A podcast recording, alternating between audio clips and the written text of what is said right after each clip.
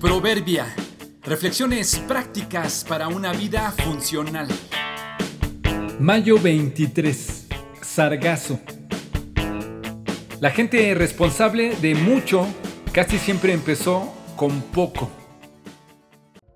A las costas del Caribe mexicano, hace algunos años comenzó a llegar en cantidad mayor de lo normal una alga que al tiempo que se está volviendo famosa, se está convirtiendo también en una plaga. Los expertos dicen que al principio era manejable, pero por la gran cantidad que sigue llegando se vuelve un problema. Lo terrible es que al invadir las playas se vuelven poco atractivas e intransitables. Y peor aún, si no se le elimina pronto, se descompone y vuelve el terreno pantanoso y poco salubre.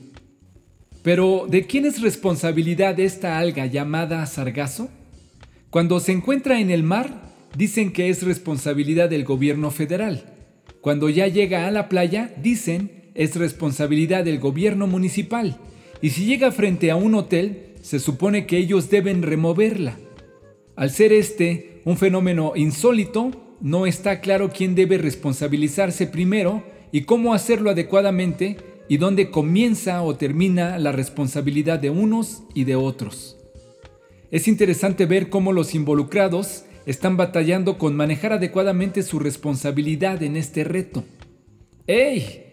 Pero no solo las autoridades batallan con sus responsabilidades, batallamos todos, los niños, los adolescentes, los jóvenes, los adultos, hombres y mujeres. Obsérvalo. ¿De quién es responsabilidad la basura en la calle? ¿De quién la ropa sucia en casa? Los trastes de la comida y otros aspectos más serios en la vida. ¿Quién debe disciplinar a los hijos? ¿Quién debe abrazarlos y empoderarlos? ¿Quién es responsable de propiciar un ambiente sano en una reunión? ¿Quién debe velar por el bienestar de los matrimonios? ¿De quién son los niños que viven en la calle? ¿Quién debe ayudar a los adictos y a los indigentes? ¿Ves cómo no solo batallamos con la responsabilidad del sargazo? Seguramente mientras oías estos retos pensaste que son otros los que deben procurarlo y no te corresponde a ti.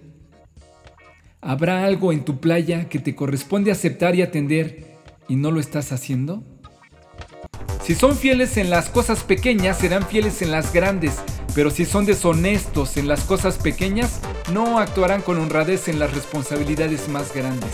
Lucas 16:10